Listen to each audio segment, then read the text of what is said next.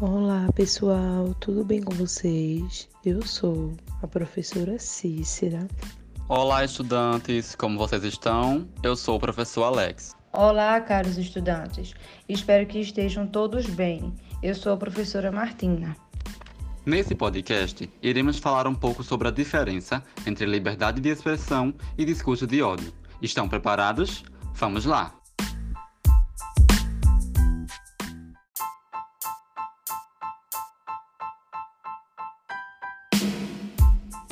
Professora Cícera, em que consiste a liberdade de expressão? Professor Alex, podemos dizer que liberdade de expressão é o direito que permite às pessoas manifestarem suas opiniões, suas ideias, seus pensamentos, sem medo de represálias e perseguições. Igualmente, a liberdade de expressão autoriza que as informações sejam recebidas por diversos meios, de forma independente e sem censura. Sabemos que a liberdade de expressão é fundamental a todo ser humano. No entanto, algumas pessoas usam da liberdade de se expressar para citar discursos de ódio, falas preconceituosas, principalmente na internet. Professora Martina, em que consiste o discurso de ódio? Discurso de ódio ou incitamento ao ódio é, de forma genérica, qualquer ato ou comunicação que inferiorize ou incite ódio contra uma pessoa ou grupo, tendo por base características como raça, gênero, etnia, nacionalidade, religião, orientação sexual ou outro aspecto passível de discriminação. Diante disso, é muito importante que se discuta sobre a liberdade de expressão e o discurso de ódio, para que se combata práticas de incitação à violência e ao preconceito e para que mantenhamos a harmonia social. Vamos então conversar um pouco mais sobre isso?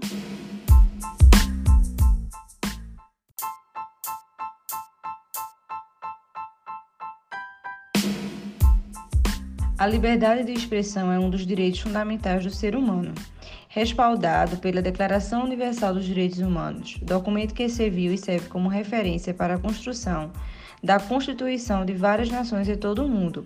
A Constituição Federal Brasileira dá garantia à liberdade de expressão em seu quinto artigo e define o termo pela livre manifestação do pensamento, de atividade intelectual, artística, científica e de comunicação, independente de censura ou licença, sendo vedado o anonimato. Vale lembrar que a liberdade de expressão é considerada um direito básico de todo ser humano.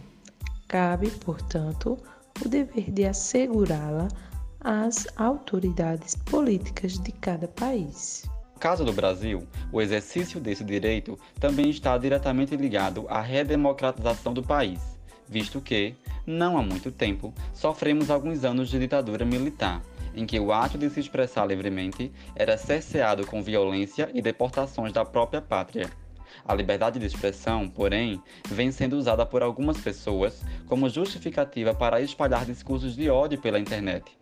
O termo se entende por aquilo que incita atos ofensivos e discriminatórios, como ataques racistas, homofóbicos e preconceituosos, dentro e fora da internet. Entretanto, no ambiente virtual, algumas pessoas agem como se os atos praticados nesse meio não fossem passíveis de consequências e punições. Exemplos recentes de discursos de ódio nas redes sociais foram os ataques racistas sofridos pela jornalista Maria Júlia Coutinho, além das atrizes Thais Araújo e Cris Viana e a cantora Preta Gil. As postagens foram feitas, em sua maioria, em redes sociais como Facebook e Instagram e tiveram grande repercussão dentro e fora do país. A atriz Thais Araújo, primeira a sofrer os ataques, denunciou o caso à Delegacia de Repressão aos Crimes de Informática do Rio de Janeiro. No total, quatro pessoas foram presas após as investigações comprovarem suas participações nos ataques contra a atriz. Para além do espaço virtual, discursos de ódio feitos na internet comumente são levados para o espaço físico. A exemplo, podemos citar o grupo Estado Islâmico, que por meio de postagens nas redes sociais, supostamente em nome da religião, recruta pessoas de todo o mundo com discursos de intolerância e preconceito.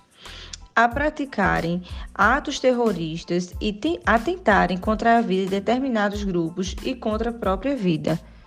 Há também quem use do anonimato para disseminar mensagens de ódio pela internet. É muito comum que perfis de pessoas e grupos usados para esse fim sejam falsos. Isso porque muitas pessoas que são agressivas e preconceituosas na internet não têm o mesmo tipo de comportamento na vida fora do ambiente virtual, por vergonha de assumir seus preconceitos e por medo das consequências de tais atos.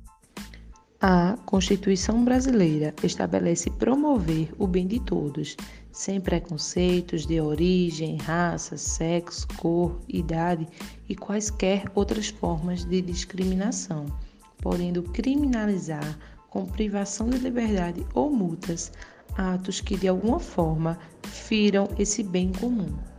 Partindo dessa determinação, quem de alguma forma incita atos de violência, discriminação e preconceito e racistas com discursos de ódio, fere a Constituição e o direito que qualquer ser humano tem de ser respeitado com as suas particularidades.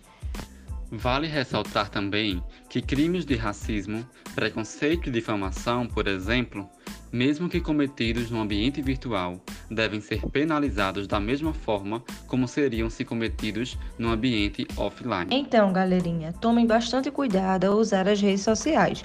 Não pratiquem discurso de ódio, sejam sempre respeitosos com todas as pessoas, combinado? Bom, pessoal, esse foi o tema do nosso podcast liberdade de expressão e discurso de ódio. Esperamos que tenham gostado desse podcast. Tchau, tchau.